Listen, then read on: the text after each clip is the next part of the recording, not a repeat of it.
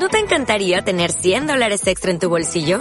Haz que un experto bilingüe de TurboTax declare tus impuestos para el 31 de marzo y obtén 100 dólares de vuelta al instante.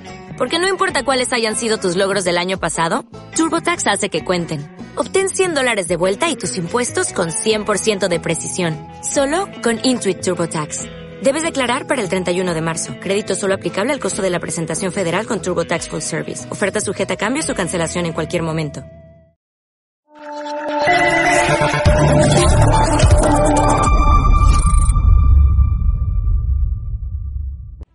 Muy buenas a todos, esto es Estado de Alarma. Hoy estrenamos este programa por YouTube de media hora de duración. Estaremos de lunes a jueves a partir de las ocho y media de la tarde.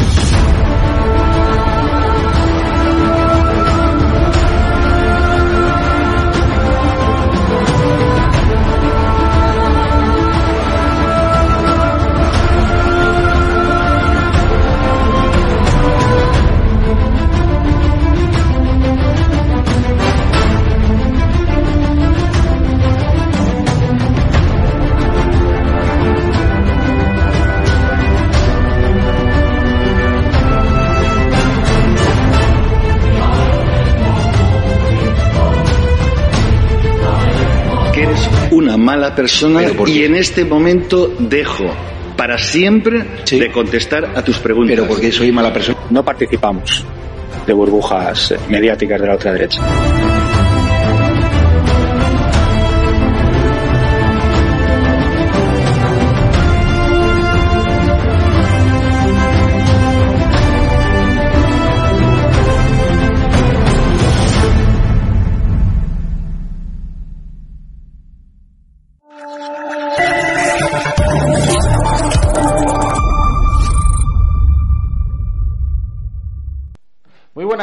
Eh, de Estado de Alarma. Aquí estamos una semana más, precisamente en Castellón, en la otra cara de Chimo, donde hemos venido a visitar a la presidenta del PP, del Partido Popular de aquí de Castellón, Marta Barachina. Hola Marta, muy buenas. Muy buenas, encantada de recibirte. Bueno, hemos venido porque Castellón es una provincia muy importante para eh, bueno, lo que es el, el- el desempeño del Partido Popular en la Comunidad Valenciana y, por supuesto, también a nivel, a nivel nacional. Las elecciones eh, del año que viene, en las generales, bueno, pues la provincia de Castellón desempeña un papel importante. No hay que olvidar que, bueno, que lo que es Castellón es la, la provincia dentro de la comunidad valenciana donde, pues por ejemplo, la ciudad de Castellón sí que está en manos de la izquierda, pero sin embargo otros municipios que son importantes, como por ejemplo bueno, pues municipios eh, costeros como Benicàssim eh, o como Peñíscola, son del Partido Popular. Y bueno, y luego por supuesto el municipio que más se resiste, el municipio del que es oriundo el propio, el propio Chimo eh, y donde también es el hermanísimo eh, Francis Puig, el hermanísimo de Chimo Puig, como sabéis, investigado en causas eh, judiciales por subvenciones fraudulentas, y me estoy refiriendo a la población de Morella.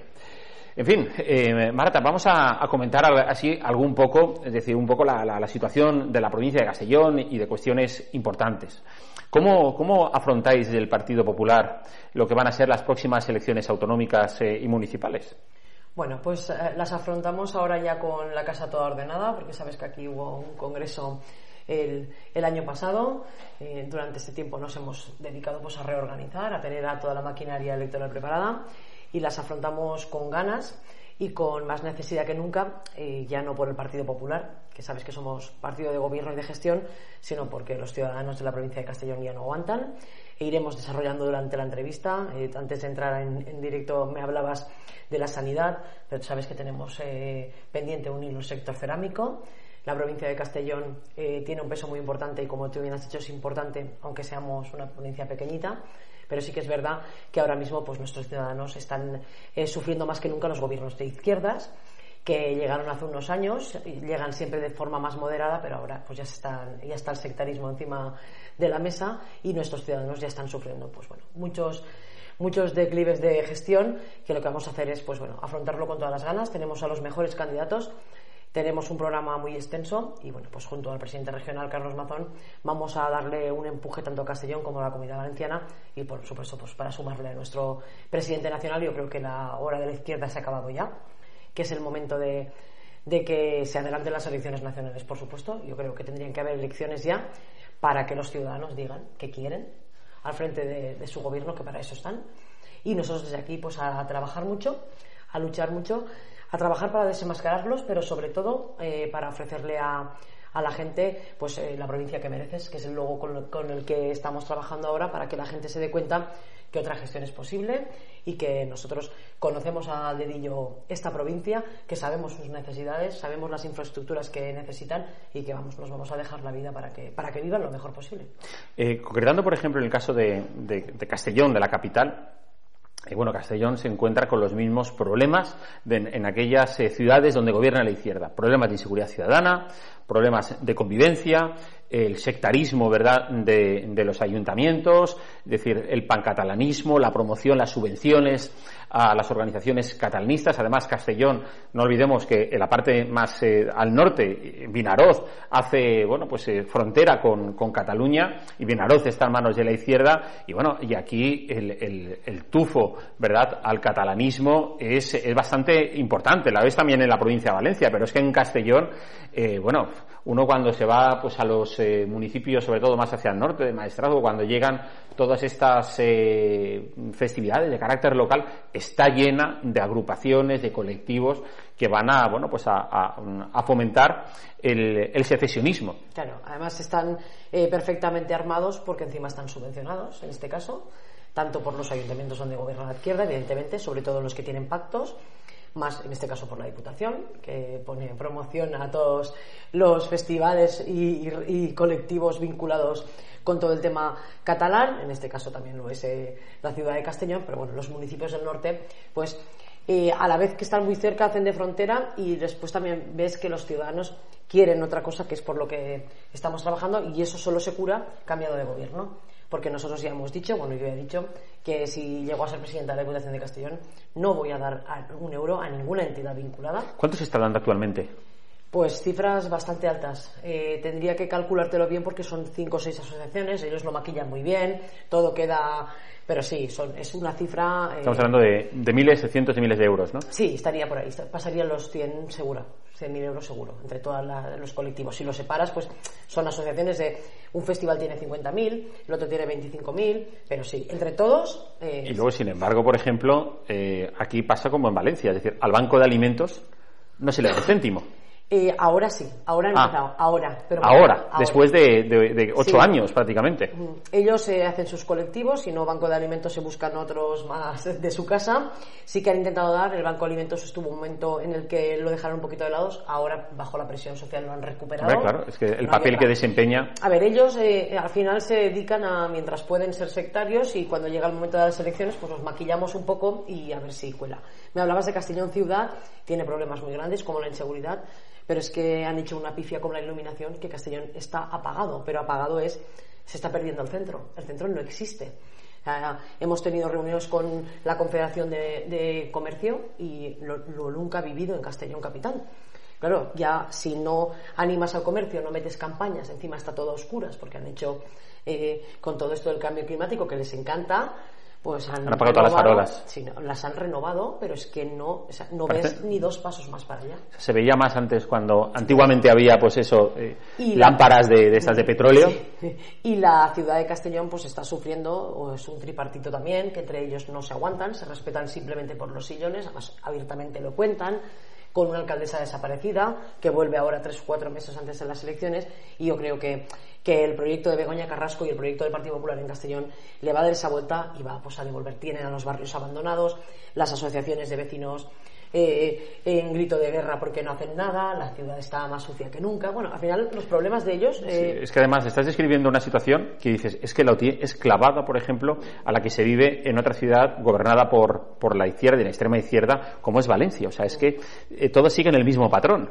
Pasa lo mismo también en Barcelona. ¿Eh? es decir, eh, ciudades sucias, ciudades abandonadas, ciudades oscuras, ciudades donde la delincuencia eh, campa a sus anchas, banda, problemas con bandas juveniles y bueno. Y, y lo más importante, poca apuesta por el futuro en las inversiones. ¿Vale? Porque eh, a nadie nos gusta que nuestra ciudad esté sucia, eh, pero eso se solventa rápido.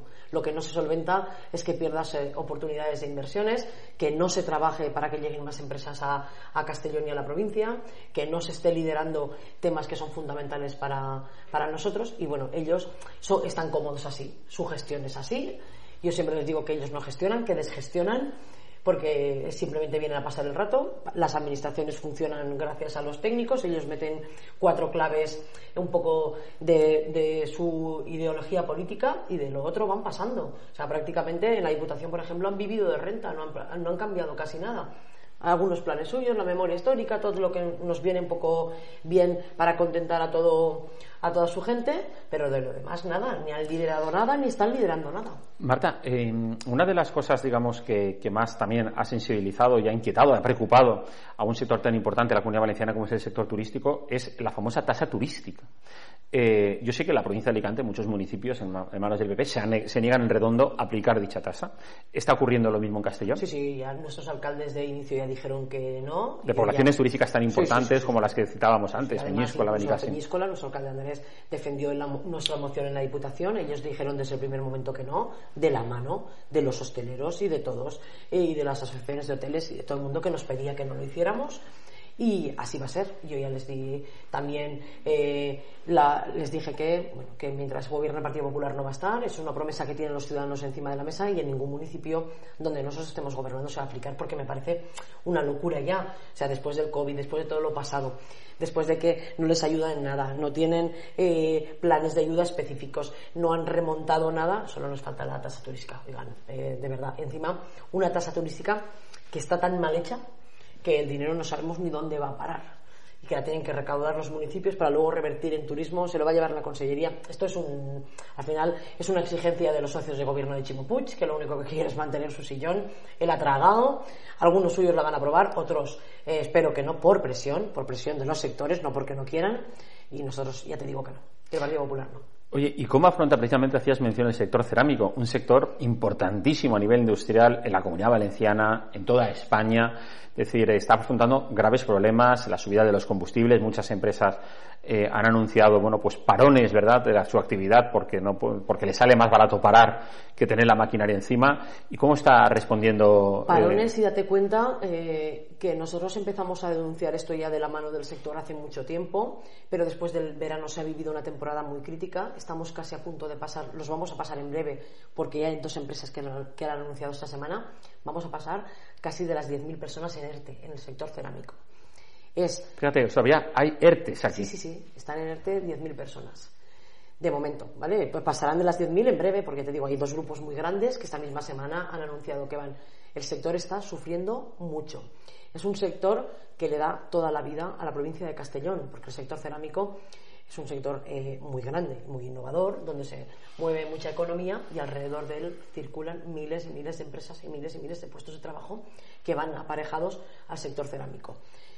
¿Qué pedimos? Lo que pedimos es el primer momento. La, izquierda se activó, tanto en Comunidad Valenciana en Castellón, cuando fijó piso Castellón para defender el sector. Bien conocedor de lo que pasa con un sector estratégico, porque en Galicia le pasó con uno, pues vino aquí a plantearles las propuestas y a partir de la izquierda se volvió loca con anuncios con eh, falsas ayudas que no son ayudas, que son créditos, pero aún así no llegan vamos, ni al 2% de lo que, por ejemplo, están recibiendo Italia y Alemania, que son nuestros competidores directos ahora. ¿Qué nos está pasando? Que nuestro sector está pensando en cerrar e irse. Si se van, no van a volver, porque en otros países. ¿Irse a dónde? Pues a otros países. ¿Pero qué países podrían ser? Pues eh, Turquía podría ser un país donde no pagan derechos de emisiones lo tienen todo más fácil, pero es que Italia y Alemania, donde ya tienen empresas hermanas o del mismo grupo, pues allí han recibido ayudas del gobierno, les permite mantener los precios y están Claro, porque aquí- subiendo los pedidos. Aquí vamos al revés. Vamos hacia atrás, o sea, problemas con las subidas de los combustibles, problemas con el tema del gas, problemas del petróleo y como os has dicho, hay que pagar el tema del CO2, o sea, el cambio climático, etcétera, o sea, es son todo trabas y, Todo, todo, y, todo. y- y- y, verdad y palos en las ruedas para que el sector ¿Qué no avance. Eh, yo lo que le dije en su día presidente de la Diputación, usted tiene que liderar esto. Es- de esto depende la vida de la provincia de Castellón. Tenemos más sectores, el turístico, la agricultura, todos. Pero este, en gran medida, es la, la- inyección Fíjate. económica. Eh, Pedro Sánchez vino, los atendió en una sala del aeropuerto, a la patronal, ¿vale? A la patronal más importante, donde están todos los empresarios. Les dijo que vendían las ayudas. Nosotros, desde el Partido Popu- Popular, tenemos activado un contador que va contando los días desde que Pedro Sánchez ha prometido ayudas. Aquí no llegan y lo que pedimos es lo que ha recibido Italia y Alemania. Porque- ¿Cuántos días? Pues ahora llevamos 22 días, 22 días ya sin, sin que lleguen esas ayudas, pero desde que vino Pedro Sánchez, nosotros las estamos pidiendo de mucho antes. Italia y Alemania las han recibido ya hace dos o tres meses. Pedimos el máximo de ayudas, 150 millones de euros. Aquí han recibido 400.000 O sea. Sánchez vino a hacerse la si foto diríamos- y ya está. De momento, como siempre, sus eslogans, ellos anuncian, anuncian. Entonces, eh, en este momento, sí, estoy segura que si hiciéramos una encuesta y preguntáramos a los ciudadanos de la provincia de Castellón qué temas les preocupan, el sanitario, por ejemplo, que ahora te contaré algunos casos graves, pero después del sanitario ya te digo yo que va el sector cerámico. Pues es una cosa muy preocupante porque en el sector cerámico tú estabas diciendo que hay, mm, vamos, pronto se van a superar las 10.000 personas en situación de ERTE. Sí, y son Eh, 17.000 empleos directos, más podemos llegar a las cerca de los 80.000 indirectos. del- dentro de todo el sector. O sea, es decir, ¿y 10.000 son de los directos o de todo? No, no, de todo. De De todo. O sea, que estamos hablando que más de un 10% Sí, sí, sí, de la plantilla que está trabajando en el sector cerámico está en situación de ERTE, que, que nos suena a todos a épocas de pandemia y sin embargo vemos como hay empresas, claro, es que la realidad es que España no ha recuperado todavía su economía anterior a los tiempos del COVID, mientras aquí que nos vende Sánchez y, y toda su, su banda, pues que, que- que- que- que bien va todo, que qué maravilloso es, pero la realidad es cuando uno pisa la calle y sale a la situación que viven las empresas, pues que, que eso, que como nos está contando Marta Barrachina, resulta que más de un 10% del de los empleos del sector cerámico, como digo, como sabéis todos, auténtico motor eh, de la economía española, eh, bueno, pues están en situaciones de ERTE. Claro, no cuentan como parados para Yolanda Díaz. ¿eh? Están en ERTE, no cuentan como parados, pero verdaderamente es gente que está en su casa sin poder trabajar, pues bueno, pues por la situación que afrontan las empresas. Pero bueno, no cuentan, pero habría, vosotros añadirlos a la, a la- a la cifra de estadística que salgan ahora el próximo mes de- del desempleo en nuestro país, sumarle los 10.000 del, del sector cerámico que Yolanda Díaz eh, oculta. Oye, estabas comentando el sector eh, sanitario. Resulta que el sector sanitario aquí nos cuenta, la izquierda, que donde va mal es en Madrid, la Comunidad de Madrid. Y bueno, y uno viene a la comunidad valenciana y se sorprende, como por ejemplo, yo no sé, y ahora nos cuentas tú, pero por ejemplo, eh, eh, bueno, las esperas en las urgencias son tremendas, de más de cinco horas. Eh, las esperas, por ejemplo, para que a uno cuando ya le dicen, oiga, usted se queda ingresado, le den una habitación, pasa de días. Y en tercer lugar, bueno, pues ya la persona que afortunadamente no tiene que ser ingresada en el hospital, pero le tienen que operar, las, la- las- las listas de espera son de, de- meses llegando al año o superándolo incluso. Y ya no hablemos también de la gente que quiere ir simplemente al traumatólogo, que al final se lo tiene que pagar en la privada porque le dan cita para dentro de seis meses.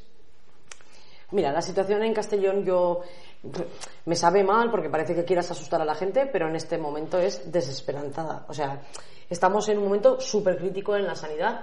Es verdad que lo arrastramos desde el del COVID, pero ahora se ha incrementado. Era en algunos momentos unos hospitales, pero ahora te contaría, eh, si empezamos por el norte, el Hospital Comarcal de, de que está prácticamente desmantelado porque no llegan los médicos, porque nadie les ha puesto incentivos, son plazas de difícil cobertura por la distancia donde están. Ahí están listas de esperas de traumatólogo, eh, de urólogo, eh, la plaza está vacía, no tienen médico, ocho meses, nueve meses. Pero es para, para reproducción sexual, te dan para junio del 2023, y de esto estoy hablando ya de dos meses. Bueno, eh, un desastre absoluto el Hospital Comarcal de Vinarós.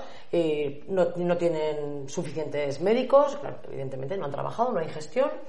Eh, la zona norte está así, pero es que si llegamos a Castellón tenemos dos. Nosotros, no sé si sabes, teníamos un hospital de referencia, digo teníamos, el Hospital Provincial, que se preparó expresamente para que fuera un referente onco- oncológico y así ha sido. Es un referente oncológico que se encuentra pues igual. Ahora han venido, ayer vino, vino el, el consejero a anunciar unas, unas plazas que no cubren ni el 80% de las que desmanteló Montón en su día. Eh, que, no, que no nos cuenten cuentos chinos que no existen. Carmen Montón, no, olvidemos, fue la que eh, fue nombrada ministra por Sánchez y que acabó dimitiendo porque le pillaron habiendo plagiado. El primero consellera de aquí. Primero la tuvimos aquí, la mandaron a Madrid. Plagiado. no, TFM, creo que había sido el, trabajo, final de máster, porque está de doctorado, bueno, en fin. Bueno, pues en nuestro hospital de referencias y médicos, eh, enfermos oncológicos, que sabes la, la situación delicada que tienen desplazándose 80 kilómetros hasta Valencia para recibir radioterapia cuando está contraindicado eso justamente en su expediente médico. Bueno, eh, un desorden. La mitad de servicios sin abrir, eh, no se rellenan eh, las plazas que, se han jubilado, el hospital provincial desmantelado absolutamente. Y ahora nos ha tocado con el general, que es el, otro hospital de referencia en Castellón. estabas contando durante este último puente la media de horas para atender, para que te atiendan y te vean por primera vez ha estado entre 8 y 10 horas, pero es que para ingreso en cama ha sido de 30 horas. Pero es que están con 14 meses de retraso en cardiología. Y hay algún sindicato con algún caso eh, diciendo que, va, a haber gente que va a tener problemas porque eh, en su tiempo y forma no ha detectado eso. Diferencia con Madrid. En Madrid estoy segura que la sanidad funciona mucho mejor que aquí, estoy segurísima, porque con el gobierno del Partido Popular funciona todo mejor. Lo que pasa pues que allí, como la, izquierda está en la OPO, pues sale a la calle. Y aquí, como están gobernando ellos, pues lo que yo les digo a mis vecinos cuando ven que el pediatra no está, o a mi compañero alcalde de otro pueblo que me dice me han quitado el pediatra. Tenemos municipios en el interior que no les han abierto después del COVID el centro sanitario, el consultorio, o que han pasado a tener médico un día a la semana, les han reducido con la excusa del COVID, luego ya ha pasado el COVID, pero no hemos vuelto a nada. Lo que yo les digo, pues vamos a tener que empezar a salir a la calle. y luego tienes además que en Madrid los sindicatos, bueno, como toda España, es decir, los grandes sindicatos, comisiones y UGT, son unos paniaguados, y claro, y allí, como quien paga es el gobierno de, de Sánchez, pues sí que salen a la calle. Aquí, como paga eh, Chimo Puig, pues todos en casita o en el restaurantes, bueno, pues de, mariscadas. Lo cierto es que eh, creo que hay convocado una huelga de médicos para enero. Correcto. Pero aquí, sí, sí, solo en Castellón. No, creo que se va a extender a toda la comunidad valenciana. Vale. Son diferentes sindicatos. Castellón va seguro. 17 y 18 de enero. para todos los médicos que nos estéis viendo, ya sabéis lo que hay que hacer. Eh, en principio la empieza un poco desde el Hospital eh, General de aquí de Castellón, porque son los mismos médicos los que te dicen estamos saturados, no podemos más. Entonces yo creo que ya han llevado mucha carga y bueno, eh, luego pues habrás visto eh, tonterías múltiples como el último anuncio del Chimo Puig del requisito lingüístico para ser médico. Oigan, y si intentamos que nuestra gente sobreviva, el requisito lingüístico es necesario. Vamos a explicar eso porque eso la gente eh, se lo puede imaginar, es decir, lo de que te piden saber valenciano, ¿qué es exactamente lo del requisito lingüístico para los médicos? Es que te puntúa en la oposición, o sea, te puntúa casi o prácticamente igual que la materia en la que tú te tienes que especializar para sanar a una persona. Entonces, los médicos, nosotros y ellos, porque les gusta su trabajo, lo que quieren es sanar a las personas. Efectivamente. Entonces, eh, el valenciano puede estar, no puede estar, pero ni mucho menos a equilibrio. Vamos, nuestro presidente ya ha dicho que lo va a retirar si es presidente. Y encima, eh, puntúa por encima el requisito lingüístico que tener una tesis doctoral. Sí, sí, sí. O sea, que es tremendo. Es que es una locura que cuesta, a mí me cuesta hasta pronunciarla. Porque yo cuando le explico a mi padre que lleva, por ejemplo, ocho meses esperando que, que lo operen, que Chimo Puig va a puntuar más por saber Valencia que para que vengan los mejores médicos a la provincia de Castellón, pues bueno. Pero eso, fíjate, eso al final forma parte de una estrategia. Es un relato. ¿Cómo? Es un relato de ellos. No, y que forma parte de una estrategia, porque eso es la misma situación en la que estaba Cataluña hace 15 años. Es decir, lo que pretenden es empezar de esa forma, con el, igual que con lo del requisito del 25% solamente de castellano en las escuelas, para al final ir copando, ir copando, es decir, todas las estructuras, acabar pues eh, implantándose y, que dentro de unos X años pues se planteen aquí, bueno, oye, ¿por qué no hacemos también una consulta? A ver, yo a mis vecinos y a los ciudadanos que me preguntan por este tema siempre les digo los mismos. A ver, la frase de cuando veas las barbas de tu vecino por, por las a remojar, aquí es más que nunca. ¿Por qué? Porque en Cataluña usaron dos cosas. Uno, los medios de comunicación y dos, las aulas. Y aquí, eh, compromiso en el momento en que ha podido entrar en gobierno, no te ha pedido ninguna consellería de gestión importante, no, no te ha pedido educación. Que, y te ha pedido transición ecológica para paralizar todos los proyectos, que luego hablamos de eso, que menuda tela hay. Pero claro, ellos llevan ya ocho años adiestrando. Nos hemos encontrado situaciones en institutos, en los libros, lo recordarás, pusieron unas temáticas especiales. Eh, bueno, pues facilitando todas las ayudas a la multitud que cada día salen más de asociaciones pro-catalanistas. Entonces, están ya empezando a crear ese ente que es lo previo a lo que le está pasando a Cataluña. Un sustrato, claro, social. Yo creo que nosotros estamos todavía en tiempo y forma de corregir esto. En las aulas ya se nota y se nota mucho. Pero yo creo que si el Partido Popular, cuando llegamos a gobierno, se hace una gestión como toca en este tema, vamos a poder poner un muro de contención a esto. Si seguimos así, cuatro años más de la izquierda a la Comunidad Valenciana, podría ser una deriva bastante similar a la de Cataluña. Además, sumado a que no solo es eh, si parlen valenciano o no, que es que el problema de todo esto es que se te van todas las inversiones, que aquí no viene nadie, que de Cataluña, cuando pasó todo, nos vinieron todas las empresas a nosotros y se nos pueden ir igual que han venido. Que el empresario lo que quiere es seguridad, buena gestión, que el tema funcione, pues nos va a pasar. Y que le dejen trabajar. Sí, sí. Fíjate, me decía, eh, hablé hace poco con la organización esta Hablemos Español, que promociona, bueno, pues el, uso del español en las eh, comunidades donde hay también esas eh, lenguas cooficiales. Y me comentaba que la comunidad valenciana es precisamente donde la, la región donde, bueno, pues existe más gente, es decir, cuentan con más número de, de personas que quieren impulsar este tipo de plataforma. Dice, pero ojo, es decir, eh, lo mismo pasaba con Cataluña hace X años. Lo cierto es que la gente lo que busca esta, esta izquierda es amedrentar y que al final, pues oye, tengas ese temor, aunque la gente está convencida de que el castellano es lo que tienen que hablar, es lo que se tiene que, que, educar, etcétera. Al final mucha gente coge miedo porque ve que, que, se está quedando como aislado y al final le cierran la boca. Sí, le cierran la boca y que tiene pocas opciones. Al final, tú al tener pocas opciones, porque eh, nosotros lo que pedimos siempre es la libertad educativa. y que cada uno elija, ¿no? Claro, no hay nada tan fácil como si tú vienes de la, de la comunidad valenciana, de una zona, de una zona castellano parlante, puedas elegir el castellano, y si yo vengo de una zona eh, mes valenciano parlante, pueda elegir para mi hija si prefiero una cosa a la otra. Eso es lo que queremos, poder elegir. ¿Qué pasa? Que durante los gobiernos del Partido Popular eh, el valenciano se promocionaba igual que ellos o mejor, pero a ti no te obligaban. Ahora en muchas zonas hay padres que no pueden elegir. Y tú al final, ¿qué pasa? Pasas por el aro. ¿Por qué? Porque es en tu municipio, solo hay un cole.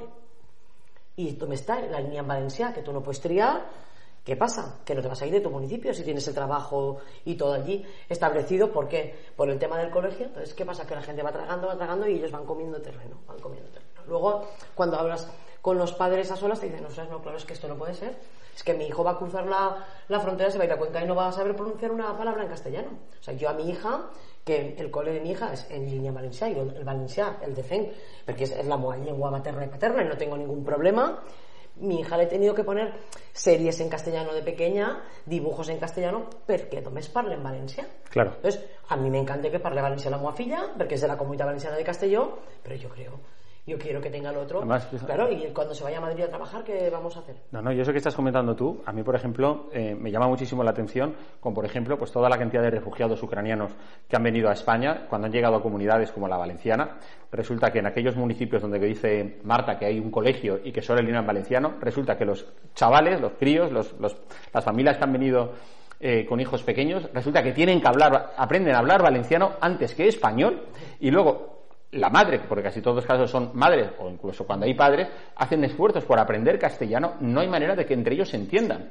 porque los hijos hablan valenciano y los padres quieren aprender castellano, entonces no se entienden. Entonces es una y como dices tú, es decir, luego estos chicos se quieren ir a otro lugar de España, a Madrid, y resulta que solo saben hablar valenciano, catalán, vasco, ¿eh? Pues no será mejor que todos podamos hablar los máximos lo que dice la Constitución. Todos tenemos la obligación de conocer y hablar el español. Y luego pues, los máximos idiomas que consideres. Así es. Sin borrarlo del mapa, que es lo que están intentando. Oye, me has comentado antes una cosa que no quisiera pasar por alto, es el tema de compromiso. Resulta que la última semana hemos visto como Mónica Oltra le quisieron hacer una entrevista, pues una especie de, no sé, de, de, bueno, pues, para blanquear, por supuesto, su imagen en, un canal de televisión nacional, ya lo podéis imaginar cuál es, ya lo, todos lo, sabéis además, porque se ha comentado mucho, y resulta que, bueno, es decir, fue una auténtica, para mí, bajo mi punto de vista, una verdadera vergüenza, porque, es decir, donde dije digo, digo Diego, es decir, aquello que dije que yo había ordenado que se hiciesen unos informes. Ahora digo que no, sea, que no fui yo que lo dije y si lo dije fue porque quería echar. Bueno, en fin, un auténtico disparate, pero sigue sin pedir perdón a la niña, sigue sin reconocer los errores, sigue montándose sus, eh, eh, Hay dos sus conspiraciones, ¿verdad? Es decir, de que si esto es una persecución contra ella, por favor, y las sentencias judiciales que, ¿no? Bueno, yo creo que hubo dos vergüenzas. Una ella, yo no puedo definir a esta persona, a mí me da vergüenza ajena. Eh, creo que tenía que dimitir sí o sí, menos mal que dimitió yo lo único que, espero es que, que, pase y pague todo lo que tenga que pagar, igual que ella ha pedido a otros que luego han sido absueltos. Yo creo que ella sí que ha bebido de su propio jarabe y bien que nos vale. Y bueno, la segunda vergüenza es que es un canal, una televisión nacional, pues blanquee a una persona que, esto no es un tema, o sea, todos los temas que puedas hacer son malos, pero este tema es muy, muy delicado. Así que yo como madre no, vamos, eh, no, no me quiero imaginar esa niña, o sea, no, no, no puedo soportar lo que puede haber sufrido y yo no se lo perdono, igual que creo que no se lo van a perdonar los ciudadanos de la comunidad valenciana cuando lleguen las elecciones. Y yo creo, yo estaba viendo el programa y yo creo que ella se va a arrepentir en algún momento por los dimes y diretes, por lo que dije, por lo que no, por la mezcla de fechas yo solo estaba viendo la tele, pensaba, ojalá alguien coja este programa y lo meta en causa judicial junto a todo lo demás. Eh, ya sé que ha pasado y cosa de la que me alegro y espero que el programa valga para que si le pueden aumentar más lo que le vaya a caer, que se le aumenten porque creo que ha sido un tema muy serio y con esto no hay que jugar. Por mucho que ella salga de buena, se ha pasado a otros pueblos, lo sabía todo, lo de su marido, lo de su marido, así que ahora para casa y a, y a cumplir con lo que le mande la justicia. Y una última cuestión, como mujer, como madre, como dirigente del Partido Popular, ¿tu opinión sobre la ley del solo sí es sí? Pues mira, casi, ahora se me pasa un poco, mira, me he puesto de carne de gallina. Mi opinión, esto es un desastre. Están saliendo a la calle violadores. Yo estuve aquí el otro, hace poquito con la madre de una, de una chica de Castellón que fue asesinada por violencia de género. Y ella me decía que no ha parado de llorar desde que se ha aprobado esta ley, porque el, asesino de su hija va a salir en breve por esto. No tiene perdón. Yo creo que, que debería dimitir, yo creo que Pedro Sánchez también debería dimitir por ese tema. Irene Montero te refieres, ¿no? Sí, eh, pueden haber cosas muy gordas, eh, el, cambio de ley por la sedición es gordo, la malversación es muy gordo, todo lo que está pasando en España no tiene nombre, pero esto toca mucho y a los que somos madres y tienes a tu hija de, una cierta edad por ahí, creo que, hemos dado muchos pasos atrás, nos ha costado mucho eh, llegar hasta aquí, todos hemos hecho un gran esfuerzo para intentar controlar ciertas actitudes de todos los géneros, no de uno solo, para que ahora eh, esto esté encima de la mesa. Yo creo que es un error de bulto y que además les va a penalizar electoralmente porque van a salir día tras día, semana tras semana, a haber gente que va a salir antes de sus penas y bueno, vamos, para mí es una cosa imperdonable. Pues eh, Marta Barachina, presidenta provincial del Partido Popular en Castellón, muchísimas gracias por, por, bueno, por, por, vuestra acogida eh, y por estos minutos que, que, nos has dado. Mil gracias por venir, ya sabéis que está en vuestra casa. Y gracias sobre todo por la labor que hacéis.